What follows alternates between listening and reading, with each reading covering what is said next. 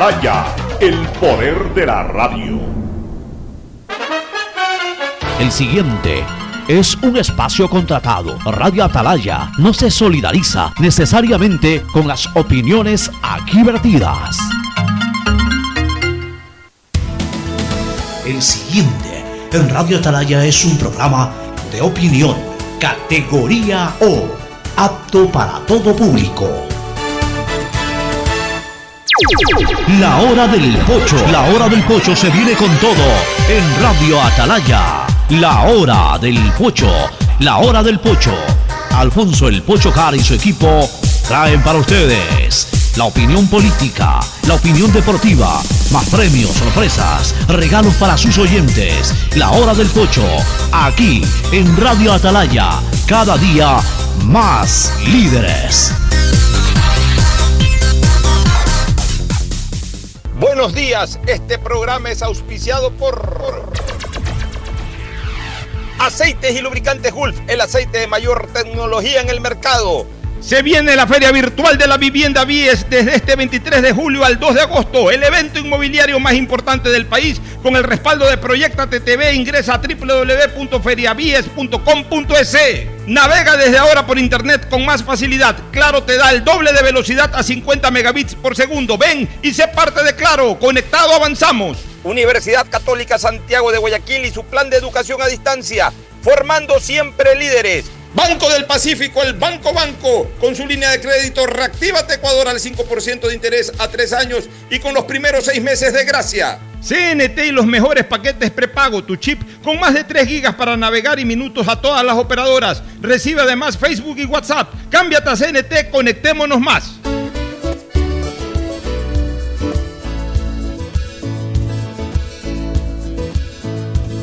Camino. ¡Ey, 80! Sistema de emisoras Atalaya.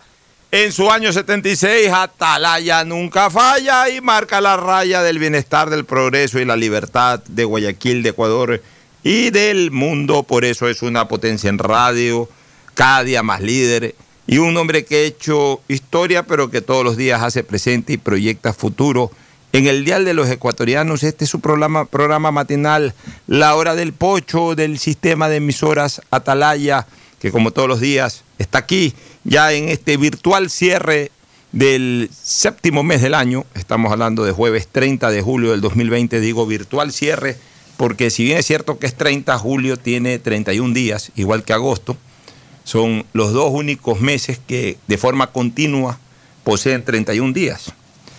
Y obviamente pues estamos cerrando ya este séptimo mes que también es el primer mes del segundo semestre del año, de un año que como siempre decimos hasta ahorita es prácticamente inexistente. El saludo de nuestro contertulio Fernando Edmundo Flores Marín Ferfloma, con quien vamos a comentar un hecho que me parece bastante insólito, raro. Ya lo vamos a comentar, mantenemos la expectativa. Así que Fernando Edmundo Flores Marín Ferfloma saluda al país. Fernando, buenos días. Eh, buenos días con todos, buenos días, Pocho ya me dejaste a mí también con la curiosidad y la expectativa de qué es lo que quieres tratar, porque no me has dicho absolutamente nada hasta el momento. En todo caso, debe ser algún tema interesante, siempre hay temas interesantes para comentar, tanto en lo político como en lo económico, e incluso en lo, e incluso en lo, que tiene que ver con, con el desarrollo de, de esta pandemia que a veces parece que se cae, a veces parece que quiere volver, y todo depende exclusivamente, o sea, no exclusivamente, pero todo depende del comportamiento nuestro.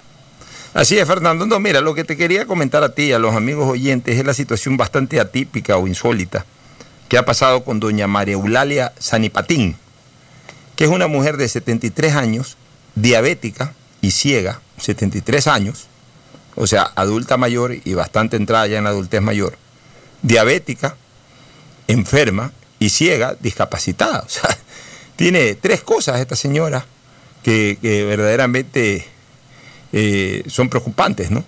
¿no? preocupantes, pero que, la, incorporan, mejor dicho, a un grupo altamente vulnerable de la sociedad. Primero que es una adulta mayor, ya entrada, eh, bastante entrada a la adultez mayor, 73 años. Segundo, que es una persona enferma, diabética. Y tercero, que es discapacitada, ciega. O sea, las tres cosas. Y sin embargo, ¿sabes una cosa, Fernando, fue ingresada ayer o el día lunes, mejor dicho, fue ingresada a la penitenciaría, imagínate. La cogieron, la- penitenciaría. sí, la cogieron presa. ¿Por qué motivo? La cogieron presa esta señora porque esta señora ha tenido una orden de captura de hace muchos años atrás, pero muchísimos años atrás, en que resulta que se la había acusado de un peculado. Ella era cajera del hospital, eh, del hospital del niño, del hospital Francisco de Casa Bustamante. Eh, hace 19 años ella era cajera ahí. Y parece que hubo alguna pérdida, eh, algún robo, algún, alguna pérdida en general, no se sabe si fue robo o pérdida, lo que sea, de 400 dólares. Y, y esta señora aparentemente la han procesado sin que ella nunca en ningún momento se haya defendido.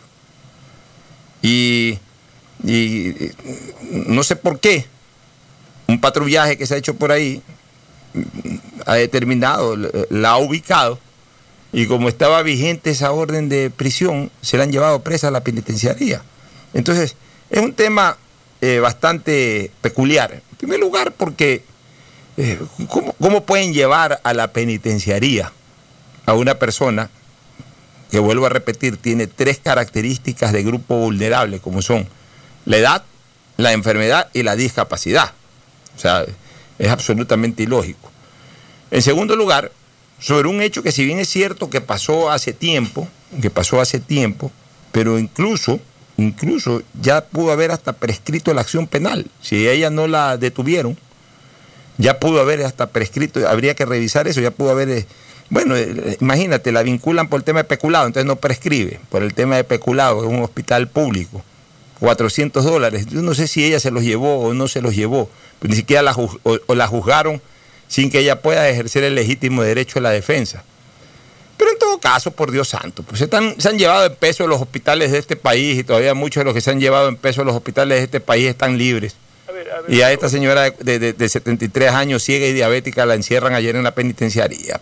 ¿En qué estamos? Es decir, hay tanto delincuente suelto, tanto delincuente suelto que ha atracado, que ha abusado en esta pandemia. Hay delincuentes que los capturan con armamento pesado. El otro día veía que habían encontrado un individuo, no sé, con más de mil municiones y no me acuerdo cuántas armas eran, pero eran algunas armas de grueso calibre y todo. Y los dejan libres. Los jueces no les dictan orden de prisión preventiva siquiera. Y a una señora por algo que tiene que pagar, tiene que pagar.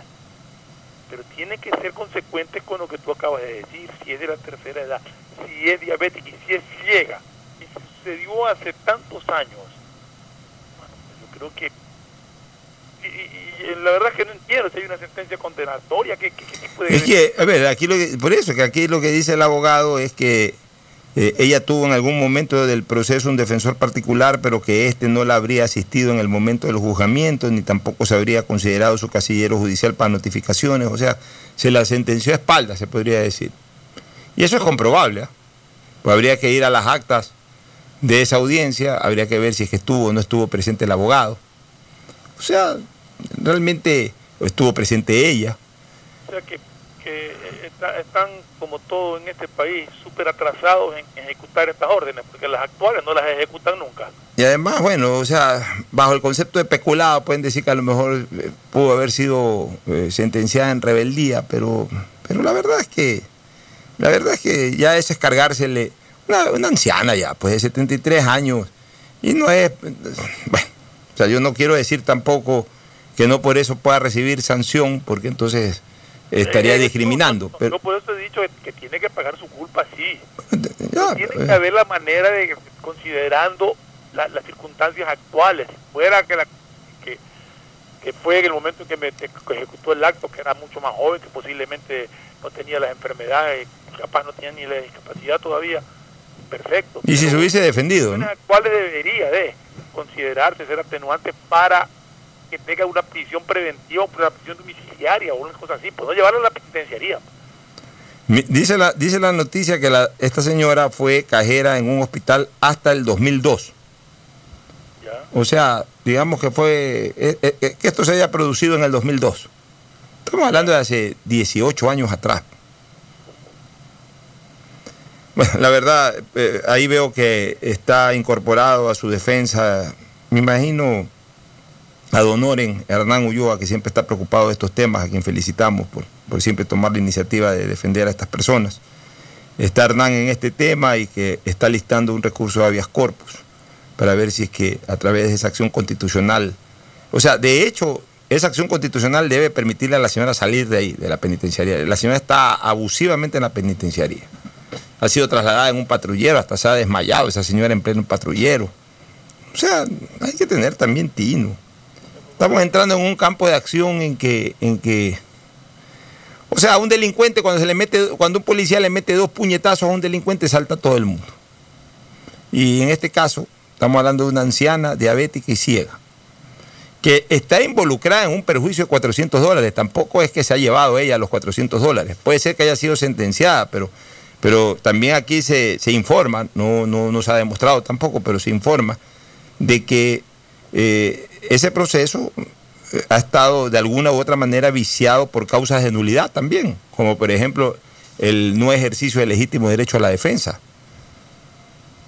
Bueno, en fin, mi querido Fernando, eh, son cosas que, que, por lo menos llaman la atención y hay que decirlas, ¿no? Por lo menos llaman la atención y hay que decirlas. son, tienen consideraciones con criminales que andan armados y todo y no tienen consideraciones con una persona con la discapacidad, la enfermedad y la edad que tú acabas de mencionar esta señora. No sé. Así es. Oye, varias cosas. Ayer el gobierno, el presidente Moreno, que me imagino siente que eh, la reacción ciudadana no es para nada favorable a su gobierno y busca de alguna u otra manera satisfacer expectativas o aspiraciones. El presidente Moreno ayer salió en una rueda de, no es una rueda de prensa, en una cadena nacional de televisión, tomando una medida que ojalá se cumpla y que creo que haría justicia. ¿Y cuál es esa medida? De que las tarifas eléctricas, las planillas, hasta las personas que consumieron 500 kilovatios hora, no se habla de aquellos que consumieron más de los 500 kilovatios hora, pero por lo menos aquellas personas que consumen hasta 500 kilovatios horas, creo que cubre a una clase media general, creo que cubre a una clase media general. Ya quizás la gente con mayor comodidad económica también tiene más consumo energético, porque justamente tiene más instrumental que depende del fluido. Entonces, obviamente, pues usa más y, de repente también son más descuidados, más irresponsables.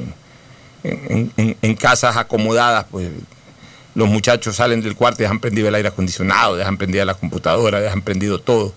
O sea, tienen esa mala costumbre porque al final de cuentas ni siquiera saben cuánto su padre o su madre pagan de luz. Pero en sectores de clase media, que obviamente es mucho más estrecha la economía, el propio papá o la propia mamá andan pendientes de, no derrochar justamente el fluido eléctrico, entre otras cosas. Y yo diría que es un rango de consumo de clase media. El presidente de la República ayer eh, ha tomado la decisión de que el Estado cubre el diferencial entre lo que se pagaba el año pasado, entre marzo y agosto, a lo que se ha facturado ahora entre marzo y agosto. Bueno, es una buena noticia. Ojalá se cumpla. Pero fíjate tú, Fernando, o sea, al final, la tarifa de luz, luego de unos cobros excesivos, brutales, generó que el propio presidente de la República ayer haga una micro cadena de televisión, porque fue una cuestión de un minuto, minuto y medio, no más. Este, haga una micro cadena de televisión solamente para hablar del tema, cuando al comienzo no se le paraba bola al tema. Incluso puse yo una, una carta hace unos tres meses, en el mes de abril, mayo, junio, julio, sí, tres meses y pico, ya vamos casi para cuatro meses, puse una carta al propio presidente, al entonces vicepresidente y al también entonces ministro de Energía, de que tengan mucho cuidado con el tema de la tarifa eléctrica, de que de la forma como se cobra la tarifa en el Ecuador se iba a venir un incremento brutal del planillaje. Y no me equivoqué, acerté totalmente. Y bueno, y hemos venido luchando durante todo este tiempo en la, en la medida en que hemos podido luchar, lo hemos hecho en beneficio de que se haga justicia con esto y por lo menos me alegro de que el presidente de la República al tomar esa decisión y al además anunciarla públicamente de manera exclusiva, terminó haciendo conciencia que era un tema absolutamente importante y trascendental para la ciudadanía. Ahora, lo importante también es que lo apliquen, que no sea esto puro cuento, porque ya nos estamos cansando de que las autoridades resuelven cosas en tema de fluido eléctrico, pero a la hora de la hora no se pone en práctica, se pone en práctica en unas que otras planillas. Y que se aclare también, porque se ofrece tanta cosa. Se ofrece, por ejemplo, primero el prorrateo, ahora de, después, que es tarifa sin ya no es exponencial, sino lineal. Ahora que el gobierno va a cubrir la diferencia, a las finales, ¿cuál se aplica, no? Bueno, ahora, ahora hasta los que tienen... ¿se aplica todavía el, diferido a 12 meses? No, no, ahora ya no es diferido a 12 meses, ahora es diferido a 36 meses. O sea, lo aplica también igual. O sea, ahora ya, a ver, eh, ¿cómo más o menos va a funcionar la cosa, Fernando? De acuerdo a lo que le entendía el presidente de la República. Antes, antes, se luchaba para que la planilla sea lineal. Y vamos a tener que seguir luchando para que ya que he establecido el cobro lineal, porque ese cobro exponencial es, un asalto al bolsillo. Es una cosa brutal. O sea, la gente a veces no entiende el porqué del incremento de la tarifa eléctrica, porque la gente piensa con lógica, pero le cobran con ilógica. O sea, si a ti te dan, si tú vas a una tienda, Fernando, y te compras tres botellas de cola, y te dicen que la cola vale medio dólar, y cuando tú vas a pagar la cuenta, el tendero te dice que tienes que pagar tres dólares. O sea, tú piensas con lógica. Tú dices, pero ¿por qué, señor? O sea, si me he tomado tres colas, lo que debo pagar es un dólar y medio, no tres dólares. O sea, tú, lo, eh, tú aplicas la lógica y por eso dices, tengo que pagar uno y medio, no tres dólares. Pues si el cajero te saca, o perdón, el tiendero te saca en ese momento una serie de fórmulas de cobro absolutamente inentendibles pero que en resumidas cuentas ahí medio entendiblemente, medio entendiblemente, más no justificadamente, lo que te está haciendo es que en la medida en que te tomas la segunda cola ya te cambia el precio y, si te tomas la tercera ya también te cambia el precio, cosa que es absolutamente ilógico.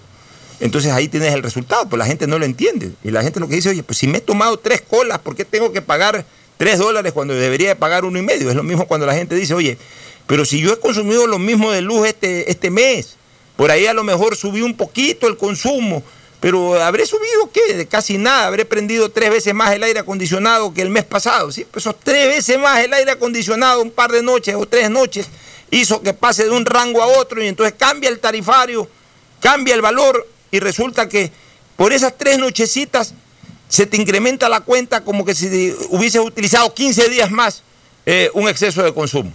O sea, ilógico. Eso de ahí hay que tumbarlo.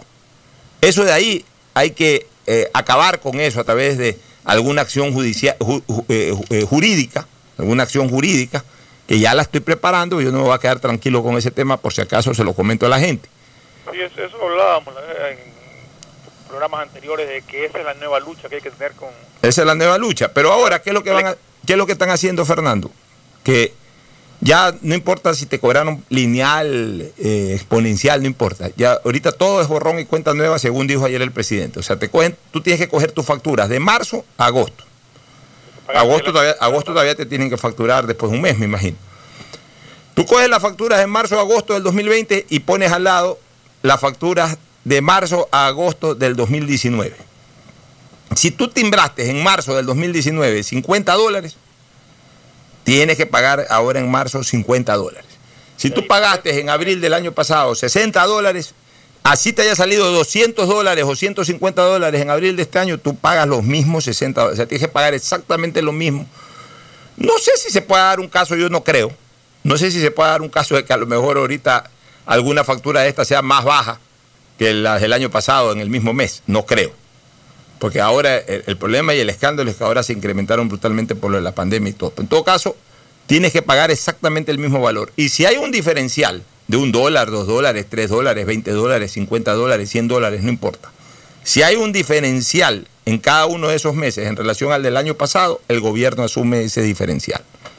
Y, y tienes ahora, ya no para prorratear en 12 meses el pago de las facturas entre marzo y agosto, sino que los puedes prorratear a 36 meses. Es decir, que desde septiembre hasta después de tres años puedes ir pagando el monto acumulado que tienes entre marzo y agosto. Eso fue lo que dijo ayer el presidente. Ojalá eso se cumpla. que quede claro, tienes que pagar la planilla, el valor de la planilla actual más efecto rateado de los Claro, a partir de septiembre. A partir de septiembre. Exacto. A partir de septiembre. Más o menos así. O sea, yo me imagino que eso deberán de reglamentarlo. Pero ojalá que eso se aplique, porque el problema es que las autoridades dicen una cosa, pero a la hora de la hora, en la empresa eléctrica te dicen, no, no sé, no, tiene que pagar. Y de repente por ahí ahorita no te cortan la luz, pero no te extrañe que en octubre, noviembre lleguen y pum, te corten la luz. Eh, de forma de pago y, y no se aplican, entonces pues, uno tiene que estar seguro de que esto se va a cumplir. Mira, yo, yo voy a estar pendiente. me, imagino que el presidente ya dio la orden cuando sale en una cadena a decir una cosa de estas es porque ya está dada la disposición y hecho los, trámites necesarios para que se cumpla, ¿no? Mira, yo te digo una cosa, Fernando. Yo ahorita en agosto, septiembre, en octubre quiero ver la cosa. Y yo voy a estar pendiente, ¿ah? Y por si acaso yo no voy a ser candidato a nada. No me interesa ser candidato a nada. Como le decía ahí a unos amigos hoy que me preguntaban si iba a ser candidato, le decía, a ver, hay dos candidaturas en juego para el 2021, presidencia y asamblea. Presidencia, ni tengo tiempo, ni tengo dinero, ni he hecho carrera para ser candidato presidencial, pero yo no soy ni ridículo ni sobredimensionado. A mí me pueden conocer mucho más que a muchos de esos que están sonando como candidatos a la presidencia, pero no es cuestión de para ser candidato a la presidencia ser solo conocido. Es, es también importante haber hecho una carrera política, corta o larga, no importa, pero una carrera política que verdaderamente te proyecte a la presidencia de la República. No es que porque conseguí un partido político, o no es porque grité dos cosas en contra de Correa, o porque grité dos cosas en contra de Moreno, o porque grité ahí alguna cosa relacionada con el precio de la luz o con el precio de cualquier otra cosa, ya con eso ya, por eso ya tengo que ser candidato a la presidencia. No, hay que tomar en serio. Yo, así como yo propicio, comienzo conmigo mismo, comienzo conmigo mismo y propicio que estos temas de candidaturas presidenciales se tomen verdaderamente en serio, que sean candidatos los que verdaderamente han hecho una carrera política que les permita o que les dé el mérito suficiente para ser candidato a la presidencia de la República. Tengan un equipo que los respalde. Que tengan una estructura política, que tengan... ¿Quiénes van a respaldar su, Así es, pero no, entonces... campaña ni nada, sencillamente se lanzan y que, que tengan, que, tengan, que tengan un presupuesto para hacer política. Un presupuesto personal, bien habido. O sea, con todo el respeto del mundo, las personas que no poseemos un capital económico que nos permita movilizarnos por todos lados y parar por lo menos un año, dos años nuestras actividades para dedicarnos a tiempo completo a una carrera, por ejemplo, presidencial, no deben de ser ni siquiera opción. O sea, un, candidato a la presidencia de la República tiene que dedicarse a ser candidato a la presidencia de la República, tiene que tener suficientes recursos para su manutención, o sea, para descuidarse totalmente de la producción día a día de, de la cual come, para dedicarse a estos menesteres. Si una persona trabaja, necesita trabajar, ingresar día a día, aunque sea 10 dólares, para poder comer, no puede dedicarse a, una, a otra cosa que no sea trabajar. Entonces, comencemos por ahí. Yo veo gente que, caramba, ahí dan hasta mal pensar. Porque hay gente que nunca ha trabajado, no, no digo todos, ni, estoy hablando de la mayoría, pero eh, en, muchas ocasiones hemos visto candidatos a la presidencia de la República que no han trabajado que han sido funcionarios públicos un par de años. Y doy, nombres concretos, el señor Espinel, muchacho de 35 o 36 años, que no tenía mayormente un historial político, eh, perdón, un historial laboral, tampoco tenía un historial político, pues no un, un historial laboral, había sido dos, tres años funcionario público. ¿De dónde tienes plata para armar un partido político, para andar por todo el país, para afrontar una campaña, para parar dos, tres años tu producción para dedicarte a eso. No hay, pues, salvo que la hayas mal habido. Lamentablemente, miren ustedes en qué situación se encuentra el caballero. Entonces, todo este tipo de cosas hay que reflexionarlas. Y la otra candidatura, que es la candidatura a una asamblea, te digo, en lo personal a mí no me interesa para nada. Yo ya fui diputado. La verdad es que es una entidad o un escenario tan desgastado y tan desgastante, las dos cosas, desgastado y desgastante, en que se puede servir muy poco al país. La verdad es que se sirve muy poco. Uno, uno, a veces va con muchas ilusiones de querer cambiar el mundo, pero es muy difícil cambiar las cosas. Algo se logra, sí. Siempre hay proyectos que hacer y todo, pero también se los puede empujar de afuera a través de esta trinchera que es el de la opinión. Así que yo en lo particular no eh, tengo ningún interés en ningún tipo de candidatura. Por eso lo digo también ahorita con anticipación. Voy a estar pendiente en el mes de septiembre, octubre, a ver si es que verdaderamente se aplican estas disposiciones del presidente de la República. Y si no se las aplica por parte de la distribuidora eléctrica, no estaría mal pensando, no estaría mal pensando en establecer denuncias en la fiscalía por no acatar órdenes de autoridad competente. O sea, cuidado, ya, ya, ya hay que comenzar a configurar delitos también en este tipo de cosas, de que el presidente dispone de una cosa que el Estado oficialmente dispone como autoridad competente de alguna situación y quienes tienen que ejecutar esas disposiciones hacen los suecos. Están incurriendo en delitos y hay que comenzar a perseguirlos como, como involucrados en actos delictivos. Y uno de ellos es este tema de la tarifa eléctrica. Se les da una disposición por parte del presidente, el ministro, lo que sea, y a la vuelta de la esquina se hacen los suecos y, dejan en absoluta indefensión a la gente porque lo que dicen es, ¿sabes qué? No, no sé, no sabemos, ¿no? por aquí, por allá, y pague o cortamos. Vamos a estar pendientes de ese tema, mi querido Fernando. Sí, sí como te digo, y no solamente eso, sino de empezar a, empujar el hecho de que se mantenga el cobro lineal y no exponencial de las tarifas. esa es una lucha a largo plazo. Otra economía popular, eso de ahí, porque a cuenta de que porque consumen un poquito más, tiene que cambiar de, rango de, de pago, es absurdo y ridículo. Oye, el otro tema que también sacudió de alguna manera el escenario nacional el día de ayer, y que vale la pena comentarlo, es que el gobierno se ha asustado nuevamente y sin salir de la llamada luz amarilla, ha endurecido un poquito ciertas normas en 14 provincias del país, que son casi todas las de la sierra y del oriente. En la costa solo Esmeraldas vi, ya no vi que afectaba a los ríos, por supuesto no afecta a Guayas, por supuesto no afecta a Manaví ni Santa Elena. Me parece que ni siquiera el oro, no recuerdo. Pero 14 provincias, 14 provincias fueron nuevamente afectadas con esta decisión, afectadas entre comillas, ¿no? pero es por precautelar la salud pública.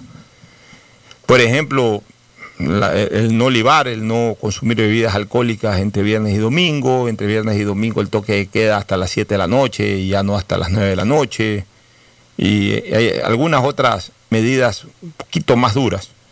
La escuché a la alcaldesa de Guayaquil hablar de que está muy, pero muy lejano el tema del semáforo verde. Pero también es importante aclarar una cosa, que lo dijo la alcaldesa muy puntualmente y que nosotros lo veníamos diciendo antes, porque nosotros hemos manejado esto con mucha responsabilidad, este, Fernando. Tú sabes cómo hemos venido monitoreando el tema de la salud pública en Guayaquil. Y cuando habían esas voces eh, bastante dramáticas y, hasta cierto punto irresponsables, que pasaban por WhatsApp de que rebrote, que segunda ola y todo eso, nosotros decíamos, hey, un ratito, paren, paren, paren, paren, paren. Aquí no hay ni rebrote ni segunda ola el tema en Guayaquil, per se Guayaquil está estabilizado. El problema también lo advertíamos, Fernando, no es el problema, que es la sensibilidad que tiene Guayaquil con, con el país, es de que sus hospitales comienzan a llenarse con gente que viene de otros lados. Y hoy ya muchos hospitales de Guayaquil están no saturados, pero sí están llegando a un nivel superior al estándar de personas que están siendo entendidas por COVID, pero como bien señalaba ayer la alcaldesa de Guayaquil y que ya nosotros lo habíamos venido diciendo desde hace mucho tiempo atrás, no son propias de la ciudad, sin descartar que también hay gente de la ciudad, que, porque el virus está igual en la calle, igual hay afectaciones. Este, pero buena parte o una inmensa mayoría o porcentaje de las personas enfermas hoy en Guayaquil en los hospitales son personas que están viniendo a ser atendidas desde otras partes del país. Y eso lo dijimos siempre. Y ayer una vez más lo ha reiterado la alcaldesa, porque también le escuchamos a la alcaldesa Viteri decir eso hace unos 15 o 20 días atrás. Entonces, el problema mayúsculo es afuera de Guayaquil, no es dentro de Guayaquil, pero obviamente el hecho de que, el hecho de que estén congestionados los hospitales de Guayaquil le obliga a la alcaldesa, y en eso también está actuando correctamente, le obliga a la alcaldesa a decirle al gobierno, hey, Nuestras camas están siendo, están siendo ocupadas por el país, no tanto por Guayaquil. Manden más camas por si acaso viene algo a Guayaquil, pues. Porque tampoco es que estamos excluidos ya de la posibilidad. Es el temor de la alcaldesa de que llegado el momento llega a haber algún sea pequeño rebrote en Guayaquil, las camas están ocupadas. Fernando, No yo- yo para le- gente de Guayaquil, sino por gente de, de- de provincias hermanas que y están eh, acá a Guayaquil en busca de atención médica. y están perfectamente atendidos y estamos contentos y alegres de que Guayaquil atienda a sus hermanos, a pesar es que yo no es que lo hago con ningún tinte regionalista, tú sabes que yo no tengo ese sentimiento, pero ajá, también soy guayaquileño y a mí sí me dolieron muchas cosas en marzo y abril. A pesar de que en marzo y abril las camas de los hospitales de Guayaquil no alcanzaban para guayaquileños o residentes de Guayaquil y no solamente que nadie nos daba la mano, sino que hasta hubieron voces que querían cerrarnos fronteras para que no podamos salir de Guayaquil o ya nos olvidamos. Yo no me he olvidado, pero sin embargo de aquello estoy contento de que nuestras camas hoy estén, eh, a ver, no es que estoy contento, estoy preocupado, eh, no puedo estar contento, retiro esa palabra por si acaso. Eh, Digamos, estoy, estoy orgulloso de que Guayaquil, en un momento de dolor nacional, nuevamente haya abierto sus puertas para ayudar a aliviar ese dolor nacional, del cual no solamente que somos solidarios, sino que nos adherimos a ese sentimiento de dolor de la gente. Pero también nuestras autoridades, y en este caso la alcaldesa de Guayaquil, tienen la obligación, y por supuesto tienen la obligación de hablar, y el gobierno de dar el apoyo necesario para que ante cualquier situación que comprometa a los guayaquileños en un tema de salud, estemos también preparados, estemos también listos, tengamos por lo menos más camas, más, más, más opción de, de- de salvaguardar la salud de los residentes de esta ciudad. No nos negamos a atender a otros, pero también es necesario que el gobierno sepa que Guayaquil se ha convertido en la capital de atención nacional, porque Quito hoy atiende a los quiteños. Cuenca atiende a los cuencanos. Loja atiende a los lojanos y Morona atiende a los de Morona. Pero Guayaquil está atendiendo a los quiteños, a los cuencanos, a los lojanos, a los de Morona y a los que vienen todavía de Machala, a los que vienen de los ríos, a los que vienen de Manabí y por supuesto a uno que otro que también cae en Guayas. Entonces, Gua- Guayaquil en este momento no es el epicentro del coronavirus, pero sí es la capital de atención nacional porque es la que le está abriendo los brazos y los hospitales a todo el país para brindar su atención, en clínicas privadas y en hospitales públicos. Y eso el gobierno tiene que hacer conciencia de aquello y tiene que darle la mano a la ciudad de Guayaquil, proveer a la ciudad de Guayaquil de lo que Guayaquil necesite, no solamente para atender a los hermanos de otros lados, sino para estar también con la reserva suficiente de poder atender por cualquier situación, porque esto no avisa. No es que el coronavirus nos manda un mail, en 15 días voy, prepárense que en 15 días voy, me tienen ahí almuerzo y merienda. No, no, no, no, no, el coronavirus de repente ya ocurrió y podría volver a ocurrir que todo está bien y de repente cuando abres la puerta tienes ahí el coronavirus que se te mete con toda la casa. Ya eso quedó demostrado. Aquí ya la única manera de evitar esto de aquí hasta que vivamos es el día en que asome la vacuna. Si no, de lo contrario, no sabemos en qué momento abrimos la puerta y, y no es un viento, sino un coronavirus que se está metiendo por nuestras casas. Entonces, tenemos que estar preparados. Y el gobierno tiene que hacer conciencia de eso. Hoy Guayaquil está ayudando una vez más a la nación, pero Guayaquil no se puede olvidar de Guayaquil. No sé si tienes alguna opinión al respecto, Fernando. Bueno, no, o sea, efectivamente Guayaquil le ha dado la mano a, todos los hermanos de otras provincias, hay que seguírselas dando, pero hay que estar preparados también por cualquier circunstancia que, que afecte ya directamente a Guayaquil. Es decir, eh, el gobierno tiene que poner de su parte para que Guayaquil pueda seguir siendo solidaria con nuestros hermanos de con nuestros hermanos de otras provincias y pueda ser también solidaria con sus propios hijos que si es que en un momento dado requieren de esa de esa ayuda. Y a propósito de vacunas, está viendo que ya en Rusia también están anunciando la, la aparición o la, la- la elaboración de una vacuna e incluso he escuchado que ya de precios que se están hablando en un momento dado. Hablaban de 30 dólares, pero también veo que hay 30 vacunas de dólares. 6, 7 dólares. Hay otra de, de 19 dólares que hablaban en Estados Unidos, hay una de, de- Lo que pasa es que la que vale, tengo entendido que la que vale 60 dólares ya está considerada la doble dosis o algo así, porque dicen que la, que la vacuna necesita refuerzo, es decir, no es que solamente una vacuna, sino que creo que inmediatamente a los 30 días, no sé exactamente a cuánto tiempo tiene que volvértela, a volvértela a poner, o sea, es una doble o triple dosis de vacuna. Entonces, creo que en unos precios están incluidas todas y en otros precios individual, porque en Estados Unidos un laboratorio estaba hablando algo de 19 dólares.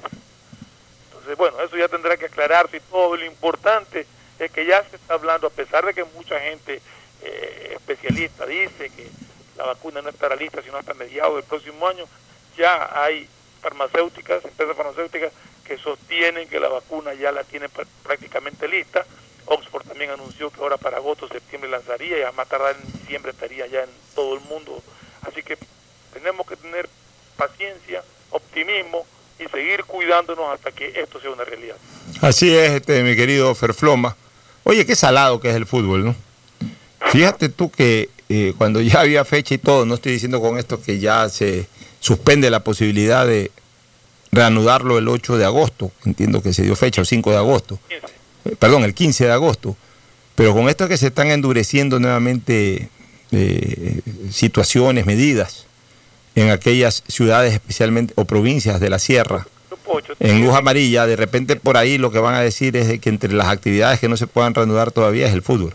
Es que yo creo que lo uno no tiene que ver con lo otro. O sea, el demostró con sus protocolos que está preparado para tomar la Pero el protocolo fue en Guayaquil, este Fernando. Sí, pero es que el, protocolo se aplica en todas partes. Claro, pero lo que te quiero decir es que en Guayaquil... Lo aplica y funciona. El problema es la indisciplina de mucha gente. Lo que en un momento dado decíamos nosotros que pasaba en Guayaquil, que pasa en otras ciudades. Entonces... Pero Fernando, yo, yo en eso sí quiero... Aquí sigue habiendo problemas, tú lo viste a, a Gustavo González el otro día que decía que en Salinas había una fiesta que no sé cuántos, 100 jóvenes o algo así, que hubo que ir, fue gente a sacarlos de... Y así sucede en todas partes y ya empiezan a haber gente sin mascarilla. Yo ya me he empezado a dar cuenta en ciertos sitios de ver personas que ya no usan... Sí, es verdad. Pero Fernando, eso es preocupante. Es preocupante, pero también tenemos que entender una cosa, que no es un problema solamente en Guayaquil, sino en el mundo entero. En el mundo. ¿Cómo puedes hacer aguantar a la gente eh, con, un distanciamiento y hasta a veces con un aislamiento, se pretende a ratos hasta con aislamiento, como el, como el que hemos tenido que aguantar? O sea, es muy complicado, porque hasta en una cárcel, tú estás sin mascarilla, en una cárcel te abrazas, te, te, das la mano con quien te da la gana, a lo mejor no puedes salir fuera del recinto, pero haces cualquier cosa normal, común y corriente. Pero, pero mira cómo estamos viviendo los humanos, los, seres humanos. Eh, ahorita que dije seres humanos, eh, antes de ir al corte voy a decirte algo. Este, mira cómo estamos viviendo, ¿no? Ya, ya, ya, ya fastidia a veces tener esta mascarilla. Ya molesta el no poder vivir la vida normal, pero tenemos que hacer conciencia que es necesario. Yo más bien ahí propongo hacer un ejercicio, un ejercicio mental a la gente. ¿Cuál es ese ejercicio mental? Hagamos de cuenta que estamos en una guerra. Y al zumbido de las balas, la gente no sale. Por más que esté cinco o seis meses metido en una casa, ahí sí, ante el zumbido de una bala, que me vas abriendo una puerta y explota una bomba o, o una ráfaga de metralleta, ¿qué haces? Te quedas, así no te guste, te quedas. Aquí como no hay el zumbido de una bala, como no hay el estallido de una bomba, la gente, ah, el coronavirus, ya el coronavirus no existe, ya ni se ve, ni se siente, ni molesta. Entonces ya por eso está ocurriendo lo que tú dices. O sea, la gente tiene que hacer conciencia de que el peligro sigue, sigue estando, sigue, sigue latente. Quizás ya no con la agresividad de antes, no tanto por el virus, sino porque ya de alguna forma se ha encontrado la manera de combatirlo. No, y porque se tuvo cuidado. Y porque se tuvo cuidado, pero en otros lados incluso la mortalidad... Eso, es lo que hay que evitar, se, se habla de que la mortalidad es menor en, Quito, pero la mortalidad es menor en Quito que en Guayaquil, porque ya en Quito saben cómo tratar el coronavirus, eh, en, buena parte por lo que se desarrolló aquí en Guayaquil y en otros lados del mundo. Nosotros fuimos los rompehielos. en Quito pasó a ser el número uno. Nosotros fuimos los rompehielos. hay la mortalidad que hubo en Guayaquil porque acá fue una sorpresa que nadie sabía, para, nadie sabía cómo combatirlo. En Quito ya más o menos tienen un... Oye, y el tiempo... Y, el tiempo ubica a los ignorantes en su puesto, ¿no? ¿Tú te acuerdas cuando recién salió lo de Guayaquil se nos burlaban hinchas de cierto equipo, especialmente de allá de la capital, que no sé, de un tiempo para acá, mientras más logros han obtenido, más, más, más venenosos se han puesto, porque antes no eran tan venenosos.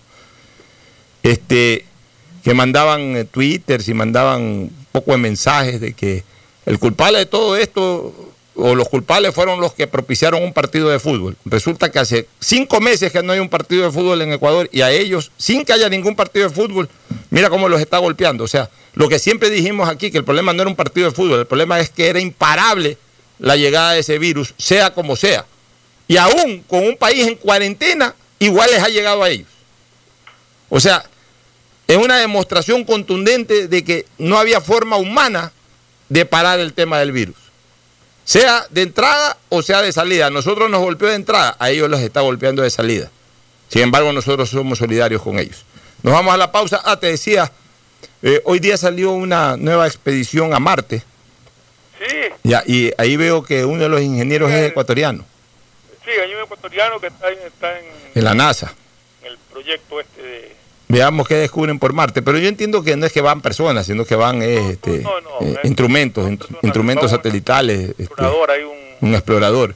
Pero el, eh, pero el ingeniero, pero el ingeniero está obviamente pues para eso esto es alta ingeniería, ahí tenemos un ecuatoriano, así que nos sentimos eh, orgullosos de que esta nueva expedición no humana, no tripulada, pero expedición al final de cuentas de la NASA tenga dentro de la misma a un ecuatoriano. Nos sentimos muy orgullosos de aquello. Este, nos vamos a la pausa, retornamos luego con más comentarios. El siguiente es un espacio publicitario apto para todo público.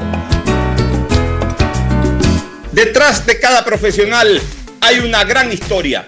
Aprende, experimenta y crea la tuya. Estudia a distancia en la Universidad Católica Santiago de Guayaquil Contamos con las carreras de marketing, administración de empresa, emprendimiento e innovación social, turismo, contabilidad y auditoría, trabajo social y derecho. Sistema de educación a distancia de la Universidad Católica Santiago de Guayaquil, formando líderes siempre. Algo cambió y se siente. De a poco nos vamos reactivando, a pasos cortos pero seguros, sintiendo que podemos volver a una nueva realidad para recibirte con la misma calidez de siempre. El Aeropuerto Internacional José Joaquín de Olmedo abre nuevamente las puertas de Guayaquil, reiniciando las operaciones de los vuelos comerciales con 30% de sus frecuencias habituales y cumpliendo un estricto protocolo de bioseguridad aprobado por el COE Nacional. Autoridad Aeroportuaria, en coordinación con la Alcaldía, te recuerdan que a Guayaquil la levantamos juntos. Esto aún no se termina. No se confíen, mantengan distancia y lávense constantemente las manos. Con mi hijo somos parte de la población de riesgo y yo sí quiero que me vea por primera vez. No te confíes, la pandemia aún no termina. Manos, mascarilla, distancia. Conoce las medidas de seguridad y los puntos de atención en caso de contagio en www.guayaquilviva.com. Alcaldía de Guayaquil. ¿Qué más, mi Harrison Ford? ¿Y vos? ¿Ya te cambiaste a CNT? ¡Vivo, vivo! Compra tu chip CNT prepago, que incluye más de 3 gigas para que navegues por 7 días y sigas vacilando tu patín en todas tus redes. CNT, conectémonos más. Más información en www.cnt.com.es. Tu casa nueva ya es una realidad. Proyectate con la nueva plataforma de negocios inmobiliarios y encuéntrala en la primera edición virtual de la Feria de la Vivienda BIES 2020. Desde este 23 de julio al 2 de agosto.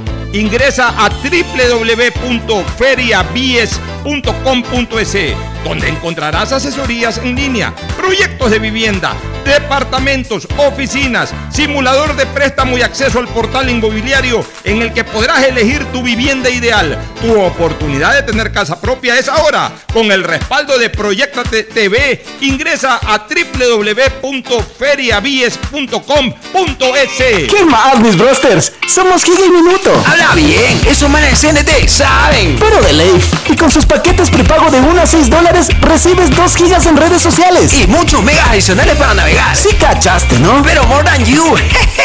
CNT, conectémonos más. Más información en www.cnt.com.es. Claro, sabemos que necesitas un celular nuevo para estudiar, trabajar y compartir. Por ti bajamos nuestros precios para que te sea más fácil comprarlo. Págalo ahora y llévate tu nuevo Huawei P30 Lite, Huawei Nova 5T o un Huawei J9 Prime y te apoyamos en el envío a domicilio gratis. Conectados, avanzamos. Si quieres estudiar, tener flexibilidad horaria y escoger tu futuro, en la Universidad Católica Santiago de Guayaquil trabajamos por el progreso en la educación, ofreciendo cada día la mejor calidad. Estamos a un clic de distancia.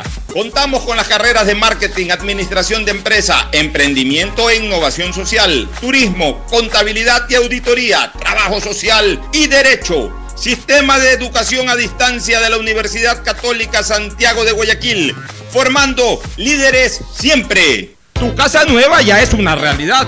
Proyectate con la nueva plataforma de negocios inmobiliarios y encuéntrala en la primera edición virtual de la Feria de la Vivienda BIES 2020. Desde este 23 de julio al 2 de agosto, ingresa a www.feriabies.com.es, donde encontrarás asesorías en línea, proyectos de vivienda, departamentos, oficinas, simulador de préstamo y acceso al portal inmobiliario en el que podrás elegir tu vivienda ideal. Tu oportunidad de tener casa propia es ahora. Con el respaldo de Proyectate TV, ingresa a www.feriabies.com.es. Llegó el momento de volver a abrir las puertas a la ilusión, de prender las luces a un futuro mejor, de empezar de nuevo. Presentamos Crédito Reactiva de Ecuador, un crédito con fondos del gobierno nacional para micro, pequeños y medianos empresarios al 5% de interés. Recíbelo ahora y empieza a pagar en 6 meses hasta 36 meses plazo. Llegó el momento de reactivar la producción y proteger el empleo. Juntos saldremos adelante. Banco del Pacífico. A Ecuador, lo reactivamos todos. El gobierno de todos. Hay sonidos que es mejor nunca tener que escuchar. Porque cada motor es diferente. Desde hace 104 años, Lubricantes Gulf mantiene la más alta tecnología y calidad en línea de aceites para motores a diésel y gasolina. Está hecho con una fórmula especial para dar excelente protección a todo tipo de motores, evitando el desgaste prematuro de pistones, anillos y árbol de levas, ayudando a mantener limpio el motor y libre de depósitos que se forman por las altas o bajas temperaturas. Dele a su motor lo que se merece. Lubricantes Gulf, la más alta tecnología en lubricación.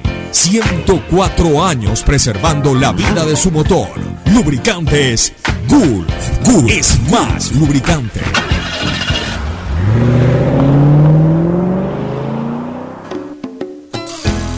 Fin del espacio publicitario. Usted está escuchando un programa de opinión, categoría O, apto para todo público. Bueno, retornamos a la segunda parte del programa, Fernando. Ecuador fue demandado ayer por la, eh, en la Corte de Nueva York por esta facción de un grupo minoritario de tenedores. No, eh, una facción, o sea, de un grupo minoritario de tenedores llamado Comité Directivo. El Comité Directivo lo, lo- lo constituyen dos personas, ¿no? Pero es una facción, porque dentro de estos minoristas, hablemos así, esta facción de dos que constituyen este comité directivo son los que demandan. El resto de minoristas no han demandado, eso es importante eh, aclararlo. Se rechaza, se rechaza por parte de este comité directivo el plan de renegociación presentado por el país, lo consideran coercitivo en extremo. Este, sin embargo, esta forma de negociación contaba con el apoyo mayoritario de otros bonistas. Dos firmas del grupo demandante que eh, eh, eh, son Contrarian Capital Management LLC y Grantham Mayo Van Otterloo, compañía, GMO, que tienen el 3% de la deuda y son los que están exigiendo que no se continúe con la renegociación. O sea que tenemos esta demanda internacional. Pero te digo una cosa, Fernando, te digo una cosa. Este, ¿Cómo puedes demandar que no se negocie? No entiendo. No, que, que lo están haciendo en condiciones, que lo están haciendo en condiciones extremadamente coercitivas, es decir, eh, eh, les afecta. Eh, ellos han señalado, por ejemplo, ellos dicen que Ecuador ha cometido un fraude en el mercado, dicen que han cometido violaciones a las leyes federales, que no las conozco, así que no puedo señalar aquello. Hablan de un intercambio coercitivo basadas en declaraciones falsas y engañosas hechas por Ecuador el 27 de julio. Y según estos tenedores demandantes o actores, la actuación del Ecuador los ha privado de protecciones claves y los somete a un trato áspero e injusto si se niegan a dar su consentimiento. Además aseguran que tendrán pérdidas irreparables. La oferta de licitación coercitiva viola las disposiciones de sus bonos porque discrimina a los tenedores de bonos no demandantes, este. Bueno, mira, yo estuve conversando ayer con un experto en materia de macroeconomía y él está optimista. Él dice que, que, estas reacciones de los minoristas es para, para meter un poco de presión y para mejorar un poco más, mira lo que te, te- me, dice este- esta persona, no, voy, a- revelar su nombre, por, no me autorizó a hacerlo, pero en la conversación privada que tuve, un experto, un profesor de economía, y especialmente en materia de macroeconomía, él me decía que lo que están haciendo estos eh, inversionistas o bonistas minoritarios, habida cuenta que ya saben que eh, Ecuador finalmente va a, completar la mayoría y de que es eh, y que ellos de alguna u otra manera van a tener que allanarse a esa posición de Ecuador, es meterle un poquito de presión para mejorar la negociación. Es decir, para que dentro, dentro de ese paquete de renegociación que hizo Ecuador, en donde obviamente disminuía bastante el peso de la deuda, en estos minoristas, que obviamente al tener menos inversión también tienen menos utilidad, digamos que los descuentos y todo esto que se logró con los mayoristas no sean tan dramáticos, no sean tan drásticos, no sean tan beneficiosos para Ecuador y tan poco beneficiosos para ellos. Entonces, están tratando de buscar un equilibrio y por eso meten esta presión para, para lograr acuerdos de última hora que les permita en un momento determinado, digamos que no ceder todo lo que pretende el Ecuador, sino que cediendo eh, con algo más que darse. Entonces, es simplemente una acción de presión, pero que él está absolutamente convencido de que definitivamente Ecuador sí va a tener eh, el porcentaje mayoritario para que se pueda consolidar totalmente esta renegociación que fue planteada ya y que fue incluso anunciada por el gobierno ecuatoriano. Y no me extrañaría que este tema judicial eh, sea parte de eso. ¿no? aseguró, el gobierno nacional salió a decirlo públicamente, ya, oficialmente, porque lo hizo oficialmente, eh, dio a conocer que se ha logrado este- esta resolución, quiere decir que, que o sea, tiene mucha lógica lo que te ha comentado esta persona, de que prácticamente eso debe estar cerrado. ¿no? Y mira, y la lógica me hace llegar a, otra conclusión, que esta misma demanda va más o menos por ese camino, por esa estrategia. Entre los minoristas, mira que no se, pre- mira que no se presentan todos los minoristas. En- entre los minoristas le dicen a los poseedores del 3% de los bonos, ¿sabes qué? Demanden ustedes por allá.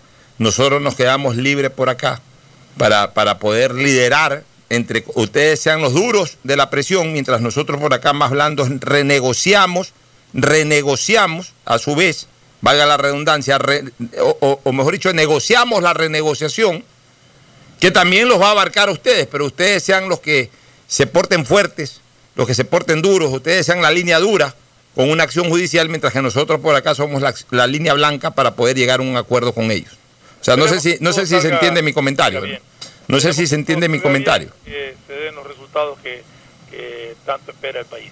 Claro, o sea, este, sí, propósito, cambiando de tema. claro. El Consejo Nacional Electoral resolvió la cancelación del partido Adelante Ecuatoriano Adelante. O sea, se quedó sin partido Álvaro Novoa. Bueno, para que tú te des cuenta que... eh, pero esto es, esto es este, apelable, por si acaso. ¿ah? Esto, esto es apelable. O sea, eh, apelar lo que al- al Tribunal Contencioso Electoral. Es que ahí, mira, ahí hay algunas cosas que el Consejo Nacional Electoral ha obviado. Una de las cosas que ha obviado eh, eh, eh, dentro, de, dentro del tema del legítimo derecho a la defensa, por ejemplo, es la confusión de plazos y términos. Dieron 10 días plazos, dieron 10 10 días plazo cuando, acogiéndose al Código Orgánico Administrativo, el Código Orgánico Administrativo habla de 10 días término. Punto número uno. Punto número dos.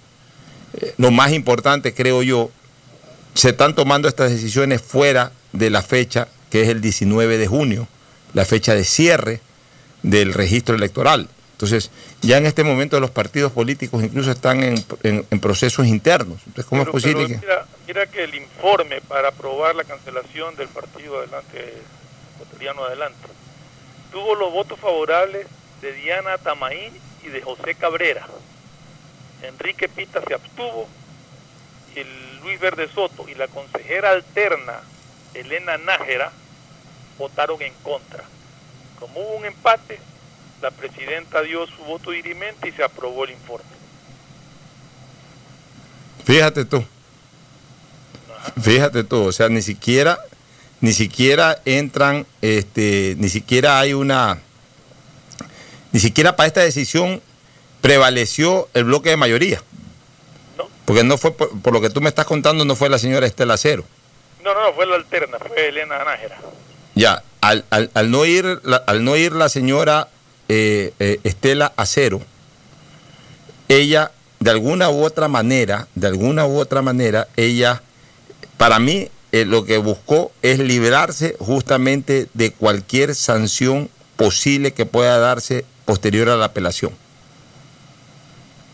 O sea, el Tribunal Contencioso Electoral puede tomar una resolución de otorgar la apelación, en este caso ecuatoriano adelante, ah, ¿cómo es? Adelante Ecuador, adel- no es, ecuatoriano, Adelante, ecuatoriano, adelante. adelante ecuatoriano adelante, puede darle la razón a adelante ecuatoriano adelante y puede también en la misma sentencia, por ejemplo, sancionar a los miembros que tomaron esta decisión por no aplicar las normas del debido proceso. El que se abstuvo.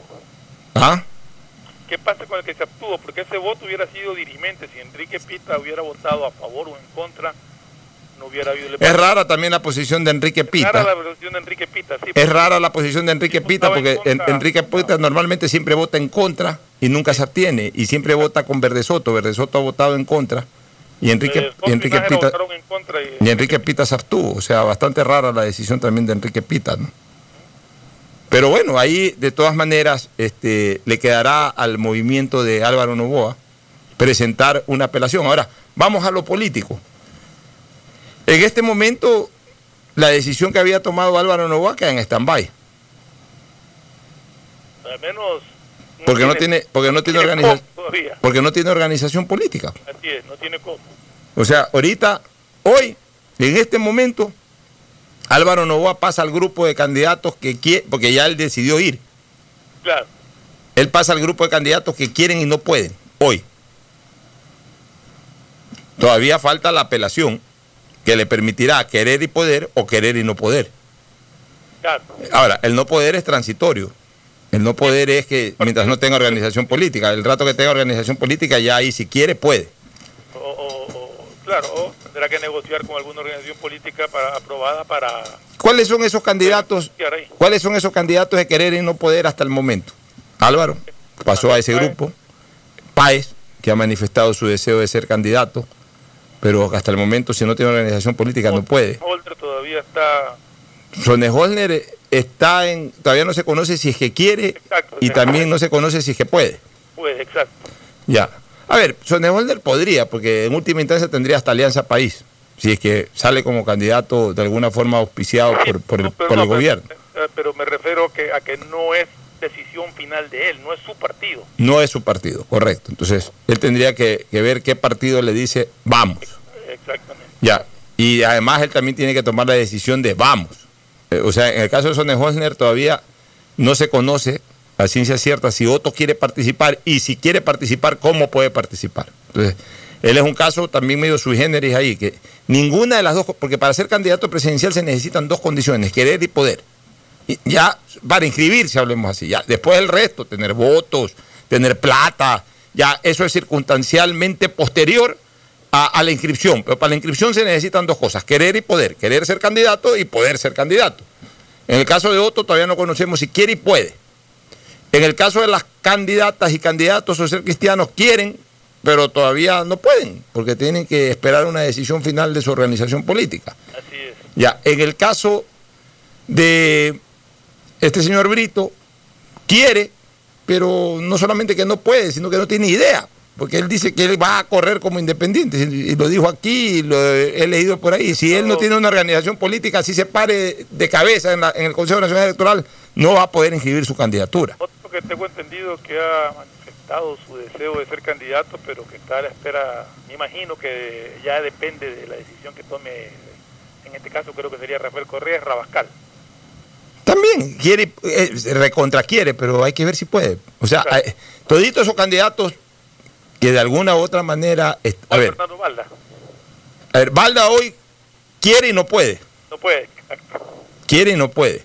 En el caso de Rabascal, es el único candidato de Correa que quiere, pero que todavía no puede. Porque, eh, a ver, porque definitivamente, definitivamente, eh, eh, él ha dicho que quiere ser candidato. Él se está moviendo para ser candidato, pero tiene que esperar la decisión. O sea, está en la misma situación de los, de los precandidatos.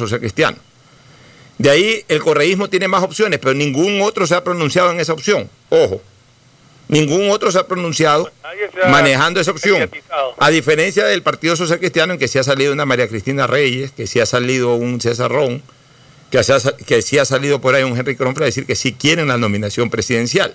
Acá en, en el correísmo solamente Rabascal lo ha dicho. de- en el caso de, de César Ron y de, de María Cristina Reyes, sí están activos en cuanto a, en cuanto a hacer una pre-campaña. Ya, correcto. En cambio, en el lado de, de Correa, solamente Rabascal lo ha dicho. No lo ha dicho nadie más. Se habla de Pavel Muñoz, para Pavel Muñoz no se le ha escuchado una palabra al respecto. Ya, bueno. Se habla de quién más se habla en el correísmo. No, se habló de, de la prefecta de Pichincha también, Tampoco, ni el prefecto de Manaví. del prefecto de Manaví también. No, no, no, o sea, hasta ahorita el único que ha dicho quiero ser y se está moviendo es Rabascal, pero tiene que esperar una decisión final. Por que- tanto, de que- hoy de que- quiere, pero todavía no puede.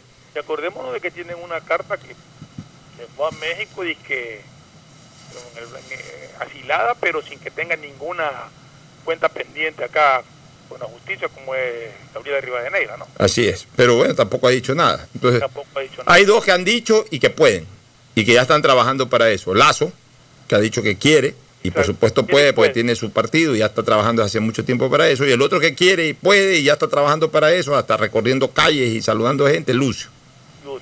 Ya.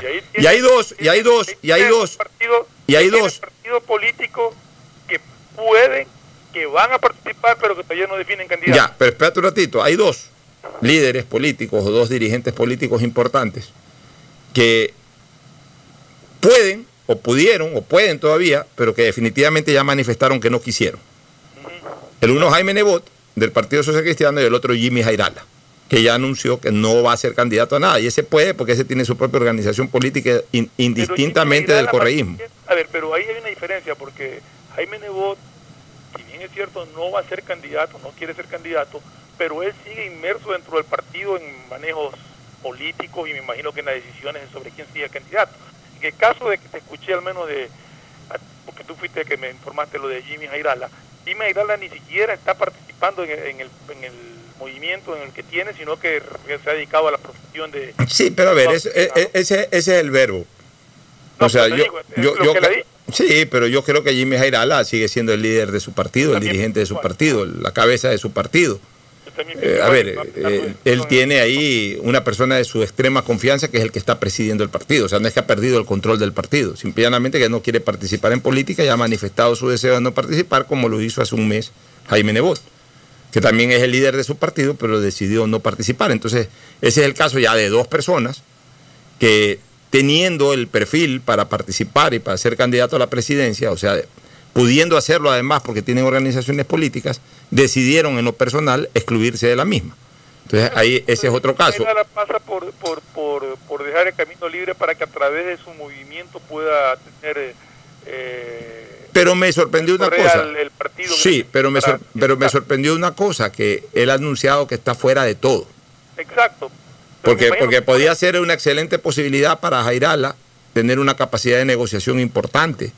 Es decir, ok, Correa, te estás quedando sin partido, yo te doy el partido para apoyar mi candidatura presidencial y de repente yo te doy todo lo demás para que tú pongas. O al revés, eh, pon el candidato a presidente, pero yo pongo los asambleístas, por ejemplo, pudo haber dicho el Centro Democrático. O, o- o- o por último, pon todo y yo voy de cabeza de, de lista pero nacional, lo que sea.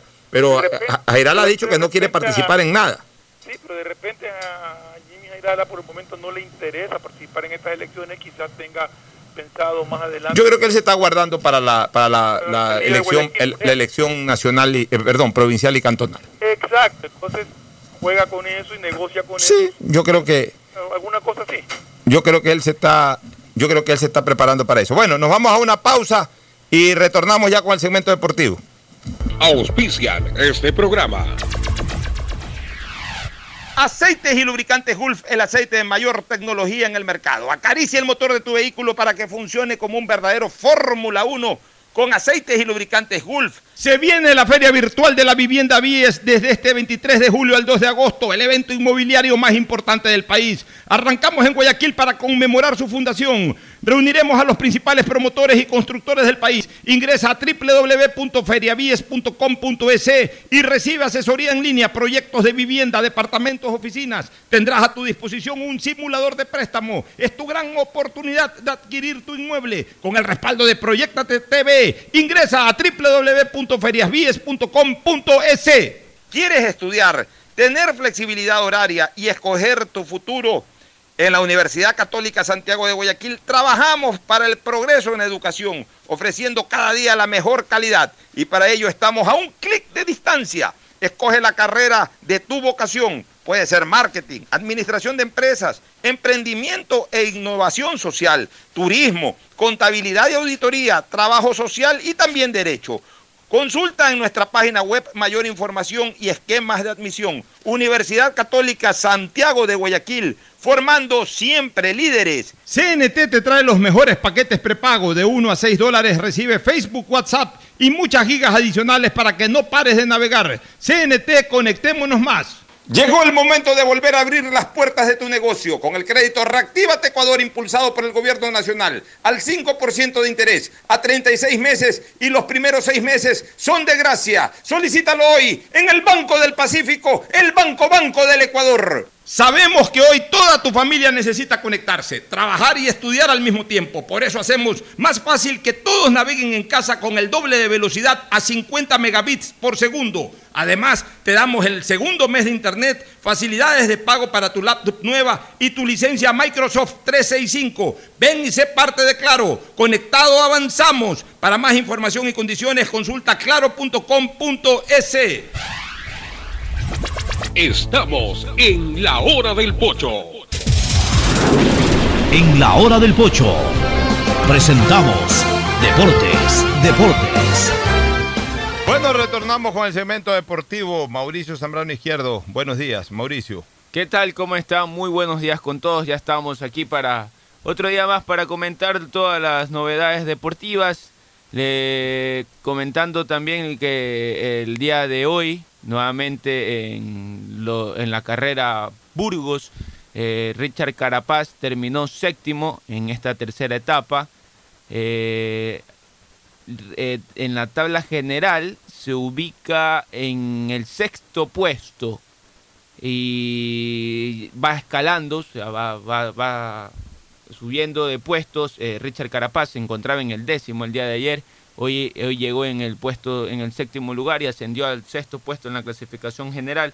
Así que estamos pendientes de lo que haga Richard Carapaz en la vuelta a Burgos. Mañana seguramente tendremos más información también de, de la carrera de, de Richard Carapaz. Pero está, pero está en sexto puesto Richard Carapaz. En ¿no? el puesto, en, en general, exactamente. Puestos en general está en sexto puesto. Pero ¿Cuándo comienzan ya los, las escaladas? mañana me parece que es una de las fuerzas de él, de que son este, pe- pendientes. Entonces ahí seguramente veremos el despunte de, de Carapaz, que es lo que se espera. Est- ¿Están transmitiendo esta competencia, Fernando? Tú que estás pendiente ahí de la Yo la televisión estaba también. buscando, no, no la puedo encontrar. Este, eh, Fernando Flores. Fernando, Sí, ahí te escucho bien. Eh, Allá. ¿Tú has estado, escucha- has estado viendo esta competencia? ¿La están Mira, transmitiendo lo- o no? veo, veo, eh, que la- yo no sé, no creo que la están pasando. Yo lo veo los resúmenes y lo que me, lo que quiero saber es si, no sé si Mauricio tenga la mano, la diferencia entre Carapaz y el, y el líder de la Y el competencia primer puesto. en tiempo. Sí, ya- ya- aquí la tenía, ya la, tengo que buscar para, para verla. Es de, a ver. Ah, perdón. Bueno, el primero es el, el, un- el belga. Que debe ser muy remontable la Ajá, es- diferencia. Es, que- belga. Es de me parece que es de segundos, se me, Entonces, se me es perdió. sumamente remontable ya una vez que lleguen a... Porque normalmente eh, los que los que lideran en plano, cuando les llega a la montaña se complican mucho. En cambio, eh, va a haber estado en sexto puesto durante Pero el de este hoy no fue plano. montaña, o, o si fue montaña. Es de 52 segundos. es. Yo creo que todavía, de 52 segundos. Ujú, Es remontable completamente Sí. para cuando empiece la escalada fuerte. O sea Exactamente. que hay, hay muchas opciones para, para Carapaz, pero depende de cuál es la estrategia del, del equipo de Ineos, a quién le apuestan en esta vuelta. Sí, porque cómo ahí se manejan en, en equipos, ¿verdad? Como Sí, corren en equipo, lógicamente, Sí. tienen que seguir las instrucciones que te dicen para, para favorecer al, al líder o al que el equipo quiere proyectar en el Justamente eso le iba a preguntar Fernando, usted que sabe un poquito más. Este, ahí, por ejemplo, el líder en este caso salió Richard Carapaz como líder al inicio. Entonces, Richard Carapaz es el candidato de Ineos entonces para ganar la vuelta. ah, entonces eh, seguramente con, eh, eh, demás, el equipo man- eh, trabajará para, para Los Carapaz. demás tienen que trabajar para que Carapaz se proyecte. Ah, ya, perfecto. Otras novedades también que se dio el día de ayer es que en la capital se hará un partido eh, amistoso, también será televisado. Este partido se jugará el otro miércoles en el estadio Rodrigo Paz Delgado. Jugará Liga de Quito frente a Independiente del Valle a las 18 horas. Será, eh, sí, igualito como ocurrió acá en, el. Estadio Monumental. Sí, ah, mire que más allá de, de este tipo de protocolo que se hará un partido simulacro, es un buen partido entre Liga de Quito e Independiente del Valle para ver cómo están. me retiro yo, perdón. ¿ah? Ah, se retira Fernando, dice, sí. Ah, ya, ya. Ya, bueno, perfecto. Este, que le comentaba que el día miércoles habrá un partido amistoso en la ciudad de Quito donde se desarrollará eh, un- este partido simulacro como se jugó acá en, en Guayaquil entre Barcelona y Guayaquil City. Allá lo hará Liga de Quito frente a Independiente del Valle. Más allá del partido simulacro que se jugará, es un buen partido para ver eh, Liga de Quito. Que me acordaba que Liga de Quito eh, al inicio empezó muy bien Richard Martínez. Oiga, oiga, oiga. Martínez Borja, este, perdón, Martínez A Borja. ver, este, se acaba de retirar eh, abruptamente Fernando Flores Marín y tengo que dar una mala noticia. Este, eh, acaba de fallecer eh, el cuñado de Fernando Flores, Juan Gallardo. Siento mucho por Fernando. Juan eh, Gallardo Zavala este acaba de fallecer en el hospital, en el hospital del Seguro Social. Me parece que lo está llamando No, Fernando. no, no es No. Fernando. Ah. Este, acaba de fallecer Juan Gallardo Zavala, hermano de nuestros queridos amigos y amigas eh, Gloria Gallardo, eh, Jorge Gallardo Zavala, eh, Elsa Gallardo Zavala, esposa de Fernando Flores Marín, también Beatriz Gallardo Zavala de Muñoz, hermana de Carlos Muñoz Insua, también nuestro buen amigo, este, a su señora esposa también, esposa de Juanito Gallardo, estuvimos ahí eh, vigilando a través de amistades en el Seguro Social, monitoreando el día a día de Juan, pero lamentablemente ya se ha recibido esta noticia. Eh, ya le había advertido yo a Fernando de que, de que la situación era muy dura y también a sus familiares, producto del COVID. Al final le dio COVID a Juan hace algún tiempo y, y estuvo asilado en el Hospital del Seguro, lucharon hasta más no poder, pero ya nos habían advertido que la situación era muy delicada. Por eso eh, eh, Fernando en este momento eh, abruptamente deja el programa, como ustedes escucharon. Inmediatamente entré a, a- a- a- al WhatsApp y, y estaba recibiendo paralelamente la información de, de mi buen amigo Carlos Mollín que me estaba transmitiendo la noticia. Entonces por eso es que se justifica plenamente esta salida urgente de Fernando del programa por el fallecimiento de su cu- querido cuñado Juan Gallardo Zavala, pues mañana le estaremos dando el pésame, si es que puede hacer el programa Fernando, aunque yo creo que va a estar con, con mucho dolor espiritual y eso a lo mejor va a ser de que también se ausente el día de mañana del programa. Pero en todo caso, no alcanzamos a dárselo personalmente, pero le transmitimos nuestra condolencia a Fernando Flores Marín Ferfloma por el fallecimiento de su hermano político Juan Gallardo Zavala. Que en paz descanse. Nos vamos a una pausa, también tranquilizarnos nosotros un poquito por aquí y retornar eh, con la parte final del programa. El siguiente es un espacio publicitario apto para todo público. Detrás de cada profesional hay una gran historia. Aprende, experimenta y crea la tuya. Estudia a distancia en la Universidad Católica Santiago de Guayaquil. Contamos con las carreras de marketing, administración de empresa, emprendimiento e innovación social, turismo, contabilidad y auditoría, trabajo social y derecho. Sistema de educación a distancia de la Universidad Católica Santiago de Guayaquil, formando líderes siempre. Algo cambió y se siente. De a poco nos vamos reactivando, a pasos cortos pero seguros, sintiendo que podemos volver a una nueva realidad para recibirte con la misma calidez de siempre. El Aeropuerto Internacional José Joaquín de Olmedo abre nuevamente las puertas de Guayaquil, reiniciando las operaciones de los vuelos comerciales con 30% de sus frecuencias habituales y cumpliendo un estricto protocolo de bioseguridad aprobado por el COE Nacional. Autoridad Aeroportuaria, en coordinación con la Alcaldía, te recuerdan que a Guayaquil la levantamos juntos. Esto aún no se termina. No se confíen, mantengan distancia y lávense constantemente las manos. Con mi hijo somos parte de la población de riesgo y yo sí quiero que me vea por primera vez. No te confíes, la pandemia aún no termina. Manos, mascarilla, distancia. Conoce las medidas de seguridad y los puntos de atención en caso de contagio en www.guayaquilviva.com. Alcaldía de Guayaquil. ¿Qué más, mi Harrison Ford? ¿Y vos? ¿Ya te cambiaste a CNT? ¡Vivo, vivo! Compra tu chip CNT prepago, que incluye más de 3 gigas para que navegues por 7 días y sigas vacilando tu patín en todas tus redes. CNT, conectémonos más. Más información en www.cnt.com.es. Tu casa nueva ya es una realidad. Proyectate con la nueva plataforma de negocios inmobiliarios y encuéntrala en la primera edición virtual de la Feria de la Vivienda BIES 2020. Desde este 23 de julio al 2 de agosto. Ingresa a www.feriabies.com.es, donde encontrarás asesorías en línea, proyectos de vivienda, departamentos, oficinas, simulador de préstamo y acceso al portal inmobiliario en el que podrás elegir tu vivienda ideal. Tu oportunidad de tener casa propia es ahora. Con el respaldo de Proyectate TV, ingresa a www.feriabies.com.es. ¿Qué más, mis brosters? Somos Giga y Minuto. Habla bien, esos manes de CNT saben. Pero de Leif. Y con sus paquetes prepago de 1 a 6 dólares, recibes 2 gigas en redes sociales. Y muchos megas adicionales para navegar. Sí cachaste, ¿no? Pero more than you. CNT, conectémonos más. Más información en www.cnt.com.es. En Claro, sabemos que necesitas un celular nuevo para estudiar, trabajar y compartir. Por ti bajamos nuestros precios para que te sea más fácil comprarlo. Págalo ahora y llévate tu nuevo Huawei P30 Lite, Huawei Nova 5T o un Huawei J9 Prime. Y te apoyamos en el envío a domicilio gratis. Conectados, avanzamos. Si quieres estudiar, tener flexibilidad horaria y escoger tu futuro, en la Universidad Católica Santiago de Guayaquil trabajamos por el progreso en educación, ofreciendo cada día la mejor calidad.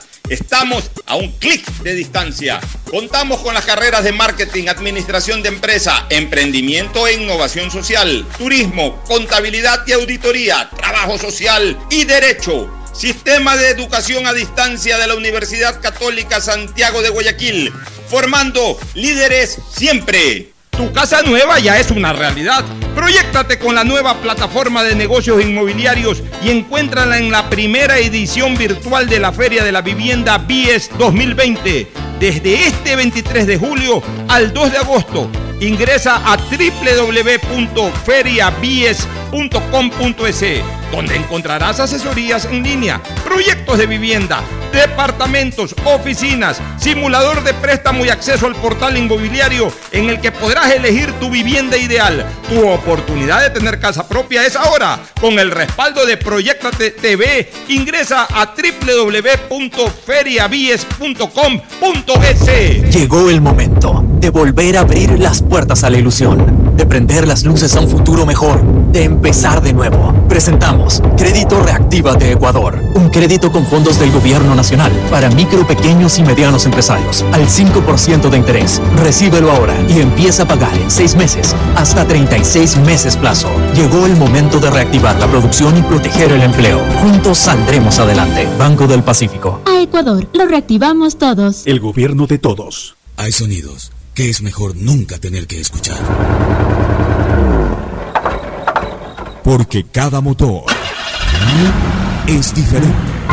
Desde hace 104 años, Lubricantes Gulf mantiene la más alta tecnología y calidad en línea de aceites para motores a diésel y gasolina. Está hecho con una fórmula especial para dar excelente protección a todo tipo de motores, evitando el desgaste prematuro de pistones, anillos y árbol de levas, ayudando a mantener limpio el motor y libre de depósitos que se forman por las altas o bajas temperaturas. Dele a su motor lo que se merece.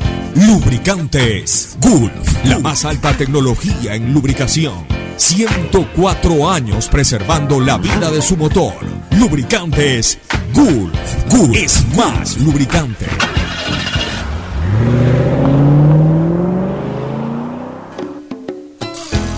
Fin del espacio publicitario. Usted está escuchando un programa de opinión, categoría O, apto para todo público. Retornamos, Mauricio, con novedades en el fútbol. En el fútbol ecuatoriano. Sí, retornamos. Le cuento que Liga de Quito, uno de los equipos que, bueno, todos los equipos han sido afectados por, por lo de la pandemia y por lo tanto han optado por, por reducciones salariales. Ayer en una entrevista el Esteban Paz conversaba que hay dos jugadores que no estaban de acuerdo con, con esta reducción de, de, de sueldo y, e incluso él hasta habló de, de, una posible salida para ambos jugadores en caso de que no lleguen a estar de acuerdo. Él estaba dispuesto a darle su, su contrato. Se hablaba de, de, Junior Sornosa y de Luis Caicedo. Hasta hoy conocí que, eh, ya leyendo, eh, leí, leía que con Junior Sornosa ya posiblemente se llega a un acuerdo y con Luis Caicedo eh, están tratando de conversar con el empresario de él para poder llegar a un acuerdo, pero de lo que hablaba Esteban Paz es que él no tiene ningún problema en caso de, de, que no estén de acuerdo por, eh, en entregarle su pase y que se y que y encontrarle una salida a algún otro equipo a los jugadores que no vayan a estar de acuerdo con esta reducción salarial. Bueno, pero es que es necesario hacer la reducción porque la situación del país no permite otra cosa. Exactamente, y creo que todos los, los, equipos en este caso han tomado, han optado por esta decisión y, no he visto eh, queja de, de, los jugadores hasta ahora. Eh, sé que también, eh, por ejemplo, hay jugadores que, que no ganan cifras, unas cantidades.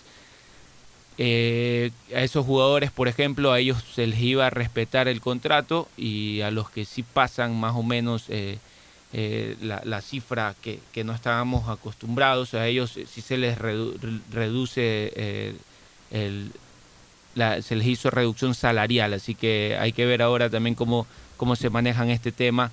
Eh, antes de, del corte también le, le, contaba a Pochito que se iba a jugar un partido amistoso entre Liga de Quito e Independiente del Valle en el Estadio Rodrigo sí, algo lo escuché, sino que salía a coordinar justamente la noticia que dimos, claro. la noticia luctuosa sí. para darle nuestro abrazo a Fernando Flores, que vuelvo a reiterar, acaba de sufrir la pérdida de su hermano político, Juan Gallardo. Este, ¿Me decía usted algo de este partido? Sí, el otro miércoles se desarrollará el miércoles 5 de agosto en el estadio Rodrigo Paz Delgado. Será un partido similar al que se jugó o sea, acá en Guayaquil. Simulacros, Exactamente, llaman, ¿no? ahora en la capital para ver cómo se desarrolla ya el partido, más allá de, de todo el protocolo que, se, que va a haber eh, conversábamos que va a ser un lindo partido porque Liga, de Independiente. Quito, un, Independiente se ha vuelto un partido de estos últimos es el nuevo, años. Es el nuevo clásico real del quería fútbol. decirlo, pero no Eh, quería. Es el partido en que, este que momento. choque alguno con, eh, es, a ver, es el partido más fuerte que en este momento tienen. La capital. Eh, sería injusto marginarlo totalmente a Católico. Sí, porque Yo diría que los tres equipos fuertes de Quito hoy son Liga, Independiente, Universidad Católica. Nacional ha quedado totalmente marginado, uh -huh. ya eh, a un equipo de media tabla para abajo, viene ya reiterativamente manejándose en ese perfil. El otro equipo que es el Aucas es un equipo que, que- que no termina de despegar realmente. Eh, Ha armado buenos equipos tanto el año pasado como este año. El año pasado incluso eliminó a Barcelona Sí. de la- del torneo de la Liga Pro. Pero, pero tampoco es que Aucas es, es- es un equipo fuerte de Quito. Hoy los equipos más fuertes de la capital son Liga Independiente y atrás de ellos ahí raspándolos Universidad Católica. Acuerdo. Entonces el choque Liga Independiente, a ver, no lo puedo calificar de clásico porque no tiene mucha tradición, pero es el partido más fuerte, es el partido sólido. Ya, no usemos la palabra genera más clásico, pero es el expectativas partido sólido en la capital. Partido sólido, no sé si expectativa, porque Independiente no tiene mucha vara, salvo cuando en confrontaciones internacionales ha podido convocar. Es que esa también es la diferencia que hay en el fútbol capitalino, en la hinchada capitalina, en razón o en relación a la hinchada guayaquileña. Aquí en Guayaquil ya nos parcializamos demasiado. Somos barcelonistas o emelexistas. No nos interesa un tercero. En Quito, como son varios equipos y siempre ha sido así, han captado la atención de la población en porcentajes mayores o menores. Pero aún, aún, eh, con, con esa situación, cuando algún equipo quiteño ha tenido la posibilidad de representar al fútbol capitalino y al fútbol nacional en torneos internacionales, los han apoyado. Más aún Independiente, que es un equipo que no genera reacción. Porque de repente es imposible pensar que hinchas del Quito vayan a apoyar a Liga en un partido de Copa Libertadores o hinchas del propio Nacional, tampoco del Aucas, vayan a apoyar a, a- a- a Liga. Católica no tiene hinchada e Independiente tiene muy poquísima hinchada. Entonces hablemos de esos otros equipos, a lo mejor a Liga no lo apoyan, pero Independiente sí. ¿Por qué? Porque Independiente no genera reacción, como es un equipo con casi nada de hinchada. Entonces todos son hinchas de Independiente cuando Independiente tiene que jugar eh, Copa Libertadores o está en instancias Se llena eh, los- superiores, ¿no? se llenaban los estadios como cuando fue la final o la- el camino hacia la final de la Libertadores del 2016, lo mismo el año pasado en el, en el camino a la final de la Copa Sudamericana. Entonces, el comportamiento del hincha capitalino es distinto. Aquí usted tiene mañana pasado a un Guayaquil City que llega a una final de Copa Libertadores y van los mosquitos al estadio. Van los mosquitos al estadio. Así juega una final de Copa Libertadores. No va nadie. ¿Por qué? Porque aquí la gente, si no es Barcelona, no van los barcelonistas. Y si no es Emelec, no van los emelexistas. Y si no es ninguno de los dos, no va nadie. Porque además no hay, no hay hinchas para un tercer equipo. Entonces, el tercer equipo no tiene a nadie de hincha. Si juega ese tercer equipo, no va nadie. Es diferente cómo ven la cosa en Quito. Nos vamos a una última recomendación comercial. Listo. Auspician este programa. Aceites y lubricantes Gulf, el aceite de mayor tecnología en el mercado. Acaricia el motor de tu vehículo para que funcione como un verdadero Fórmula 1 con aceites y lubricantes Gulf. Se viene la Feria Virtual de la Vivienda Vies desde este 23 de julio al 2 de agosto, el evento inmobiliario más importante del país. Arrancamos en Guayaquil para conmemorar su fundación. Reuniremos a los principales promotores y constructores del país. Ingresa a www.feriavies.com.es y recibe asesoría en línea, proyectos de vivienda, departamentos, oficinas. Tendrás a tu disposición un simulador de préstamo. Es tu gran oportunidad de adquirir tu inmueble con el respaldo de Proyectate TV. Ingresa a www.feriasvies.com.es. ¿Quieres estudiar, tener flexibilidad horaria y escoger tu futuro? En la Universidad Católica Santiago de Guayaquil trabajamos para el progreso en educación, ofreciendo cada día la mejor calidad y para ello estamos a un clic de distancia. Escoge la carrera de tu vocación. Puede ser marketing, administración de empresas, emprendimiento e innovación social, turismo, contabilidad y auditoría, trabajo social y también derecho.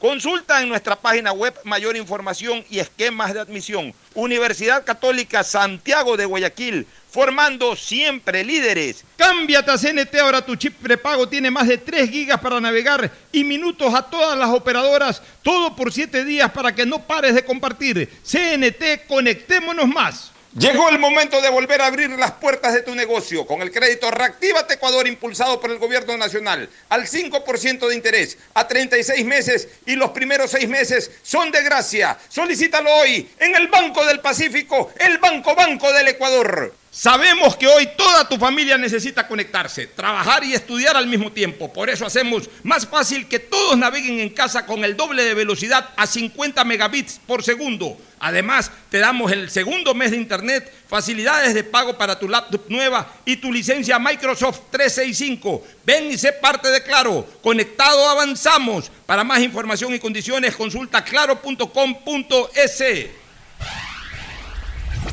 Estamos en la hora del pocho. Bueno, en la parte final, Mauricio. Está aprobado para que los equipos puedan jugar partidos ami- amistosos entre equipos de, de la misma provincia en coordinación con la Liga Pro. Ya se pueden realizar partidos ¿Para amistosos. Ya, que esperen nomás y que Eh, jueguen el campeonato para nacional. empezar a, a hacer eh, prácticas más formales, diría yo, para ver eh, jugadores, seguir No sé, haciendo no fútbol. sé si es que es conveniente. Pues, Podrían jugar, pero y si hacen amistosos a puerta, iba a decir a puerta cerrada, toda esta puerta Claro. cerrada realmente. ¿Para qué amistosos? Que entrenen entre ellos mismos. Entre equipo A, equipo A, equipo, equipo B, B. y jueguen y jueguen.